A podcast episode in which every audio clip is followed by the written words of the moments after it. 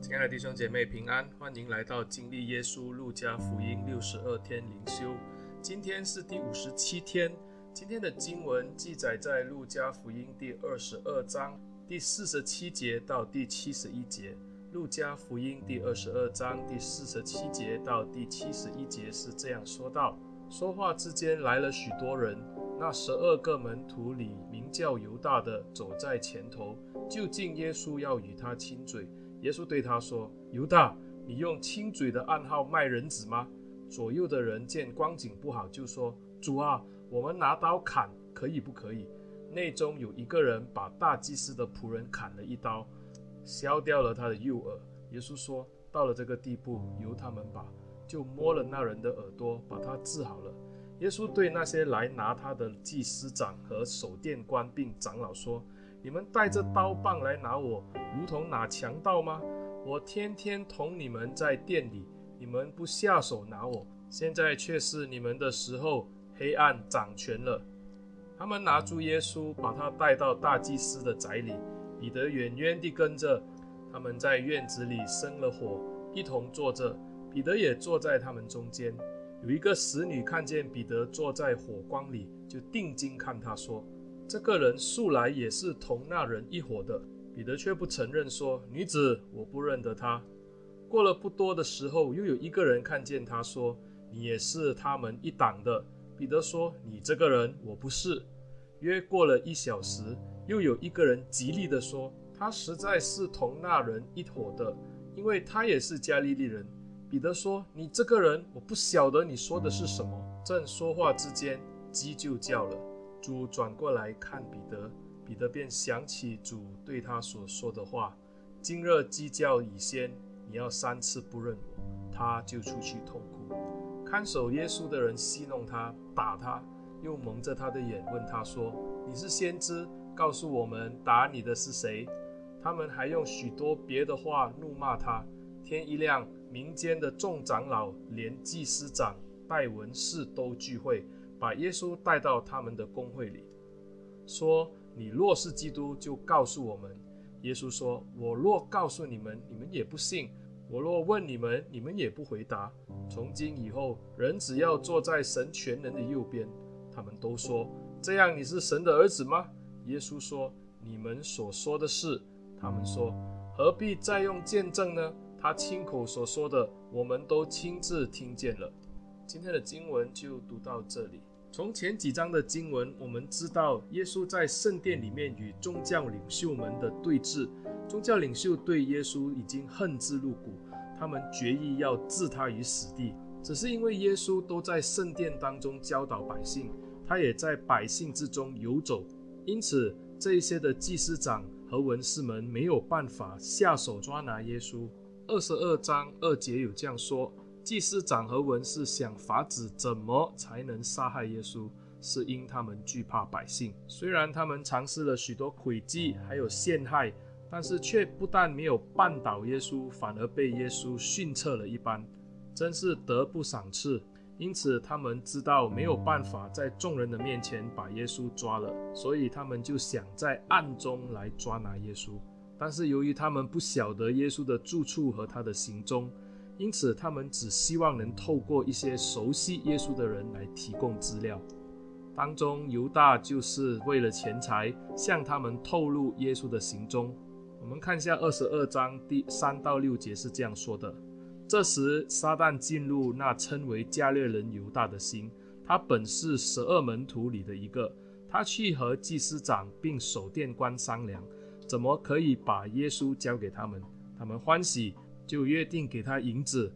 他应允了，就找机会，要趁众人不在跟前的时候，把耶稣交给他们。加利人犹大是耶稣的十二个门徒之一。虽然不如彼得、雅各和约翰那样是属于耶稣的核心门徒，但他也和其他的门徒一样，跟从耶稣有三年多之久。他听过耶稣的讲道，也看过耶稣的神迹，甚至他自己也曾被耶稣差派去传道。他甚至还经历过奉耶稣的名来赶鬼医病。马太、马可、路加福音记录的加利人犹大是出卖耶稣的门徒，但是从约翰福音我们就可以看到他多一点的信息。约翰记录的加利人犹大是个贼，他藏在门徒当中，虽然是带着钱囊的，可是却常偷里面的钱。约翰福音十二章六节这样说：“他说这话不是挂念穷人，乃是他是个贼，又带着钱囊，常取其中所存的。”其实耶稣也一早知道犹大的行事为人。我们在路加福音六章七十节到七十一节有这样说：耶稣说：“我不是拣选了你们十二个门徒吗？但你们中间有一个是魔鬼。”耶稣说这话是指着加略人西门的儿子犹大说的。他本是十二门徒里的一个，后来要卖耶稣。虽然耶稣一早就知道犹大是个贼。但是耶稣仍然让犹大在他的门徒当中跟随着他，而且耶稣曾多次的向门徒说明，有一个人要卖他了。其实耶稣就是在指着犹大说的。耶稣盼望犹大可以悔改，因此在最后的晚餐，耶稣还给犹大最后一次机会。很可惜的，犹大心意已决，最后为了三十块钱把耶稣出卖了。因此今天的经文一开始三十九节就这样说。耶稣出来，照常往橄榄山去，门徒也跟随他。这篇文中提到的“照常”，就让我们知道橄榄山是耶稣常去的地方，而耶稣常常带门徒到客西马尼园去祷告。在最后的晚餐里，约翰福音有记录，犹大在宴席还没有结束以前就离席了，因为他要去找祭司长，要出卖耶稣。因此，当耶稣和门徒到了克西马尼园去祷告的时候，犹大这个时候就带了许多人来抓拿耶稣。约翰福音就很详细的说到他们是谁。约翰福音十八章三节这样讲：犹大领了一队兵和祭司长并法利赛人的差役，拿着灯笼、火把、兵器来到园中。这般的差役是全副军装，要把耶稣当成强盗一般的来抓拿。所以五十二节，耶稣对这些来拿他的祭司长和守殿官并长老说。你们带着刀棒来拿我，如同强盗吗？我天天同你们在店里，你们不下手拿我，现在却是你们的时候了。黑暗掌权了，请大家留意五十二节，这些来抓拿耶稣的人，不只是这些武装了的差役而已，当中也包括了祭司长、守殿官和长老们。他们本来就应该代表光明中执行上帝公义和慈爱的圣殿。这个时候，他们却在黑暗当中来做事。他们做的事情也非常的邪恶。首先，他们用钱勾结耶稣的门徒，然后在晚上行事，而且在没有任何理由之下来抓拿耶稣。所以耶稣才说：“我天天同你们在店里，你们不下手拿我，现在却是你们的时候了。黑暗掌权了。”这一些在圣殿当中居高位的人。他们口口声声说到自己有如何的圣洁，在这个时候反而是如此的卑鄙下流，用这样黑暗的方法来抓拿耶稣。另一方面，我们看到加略人犹大是带着一群武装的士兵来。我们看见犹大是在前面领头，把士兵带到耶稣的跟前。他不仅熟悉克西马尼园的路况，他也知道在哪里要找到耶稣。犹大跟这一些抓拿耶稣的人说明。他要以亲嘴的方式来告诉他们谁是耶稣。亲嘴是当时以色列人中常见的一个礼仪之一。对一个客人来讲，亲嘴是表示友好；对一个朋友来说，亲嘴是表示他们之间的关系。若是一个父子或者是一个老师和学生的话，亲嘴更是一种关系的认同，是一个深刻亲密的表示。加略人犹大在客西马尼园以亲嘴为暗号来出卖耶稣，这是一个极其可怕且又讽刺的暗号，因为犹大用了一个表示尊敬和亲切的记号来作为杀害和出卖耶稣的举动。所以，当犹大以亲嘴来出卖耶稣的时候，耶稣对犹大的回答是这样子的：耶稣说，犹大，你用亲嘴的暗号来卖人子吗？亲嘴虽然是一个亲密的举动，当罪恶掌权的时候，亲密的亲嘴就变成了出卖的记号。撒母耳记下二十章九到十节，这里记录了关于大卫的将军约亚，他在与亚玛撒亲嘴的时候，竟然是拿刀刺入他的肚腹，把他杀了。亚玛撒毫无防备地被他用刀刺在腹中，是因为约亚来到他的面前，是以他亲嘴，他放下了戒心，没有想到约亚却是拿刀刺他。犹大就如约亚那样，表面是亲嘴问安，表示亲切，其实背后就是要杀害和出卖。虽然之后门徒用武力反抗，后来耶稣还是制止了，因为耶稣说到黑暗掌权了。耶稣被拿下，被带到大祭司的府上。彼得就跟随抓拿耶稣的队伍来到大祭司的府上，因为他的身份，他不能进到宅中，他只能够留在院子里等候观察。在这段时间，彼得的身份被人认出。为了自保，这个当初在耶稣的面前信誓旦旦，保证他将要跟耶稣共进生死的彼得。也在众人的面前三次否认耶稣。耶稣一早就知道彼得会有这样的下场，所以在之前耶稣就提醒过彼得。第三十一节，主又说：“西门，西门，撒旦想要得着你们，好筛你们，像筛麦子一样。”在克西马尼园里面，耶稣也不断地提醒门徒要警醒祷告，免得入了迷惑。这个极大的试探来到的时候，门徒就兵败如山倒。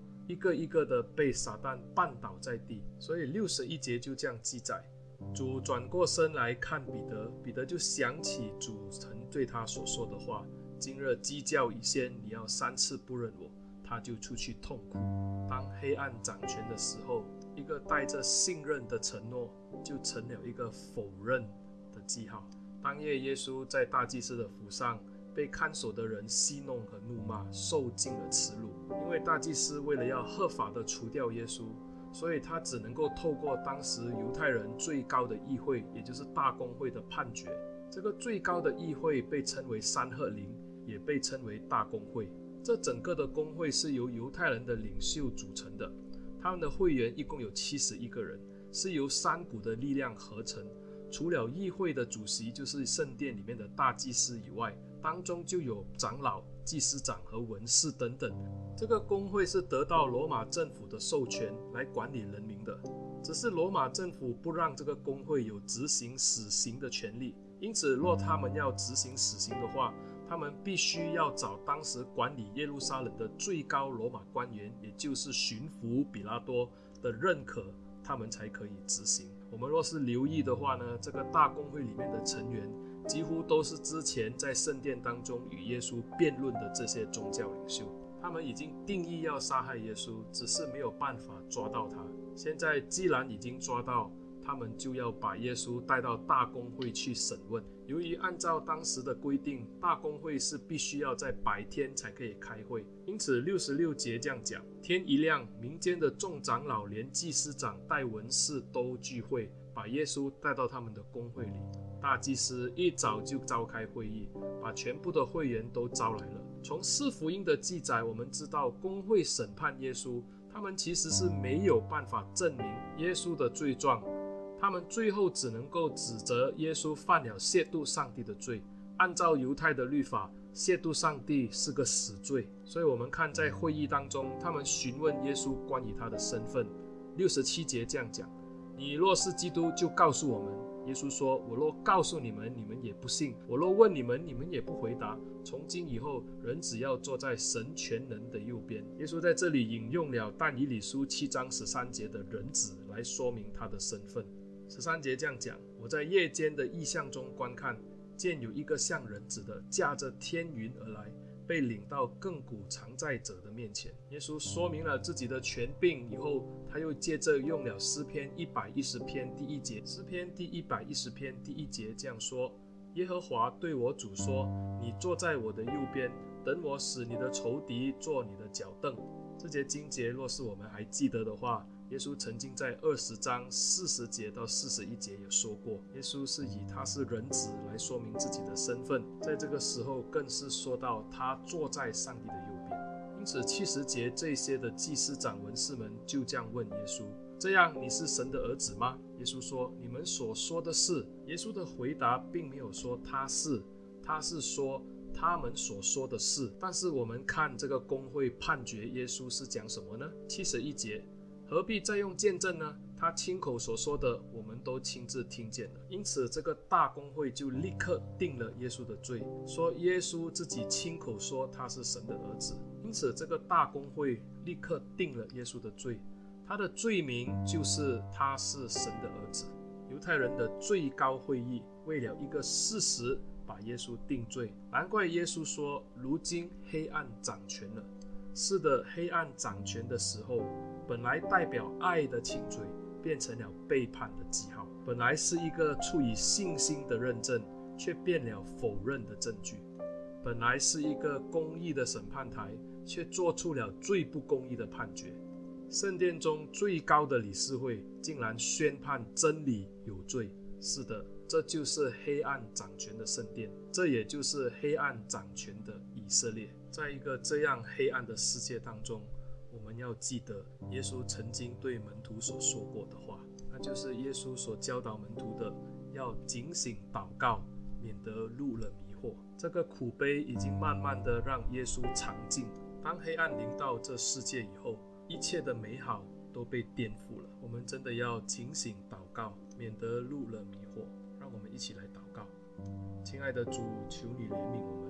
因为黑暗临到这世界，我们寻求上主的保守。主啊，让我们远离试探，让我们胜过黑暗。天父，求你赐给我们有一颗警醒的心，要不断地在祷告当中寻求主你的面。主啊，也求你用你的真光向我们仰脸，照耀我们的心灵，让我们在黑暗当中依然的看见你的真光照耀。求主帮助我们，奉耶稣的名祷告，阿门。亲爱的弟兄姐妹，谢谢你们的收听。欢迎你们把这个音频分享出去，让更多的人可以听到上帝的话语。谢谢你们，上帝祝福你。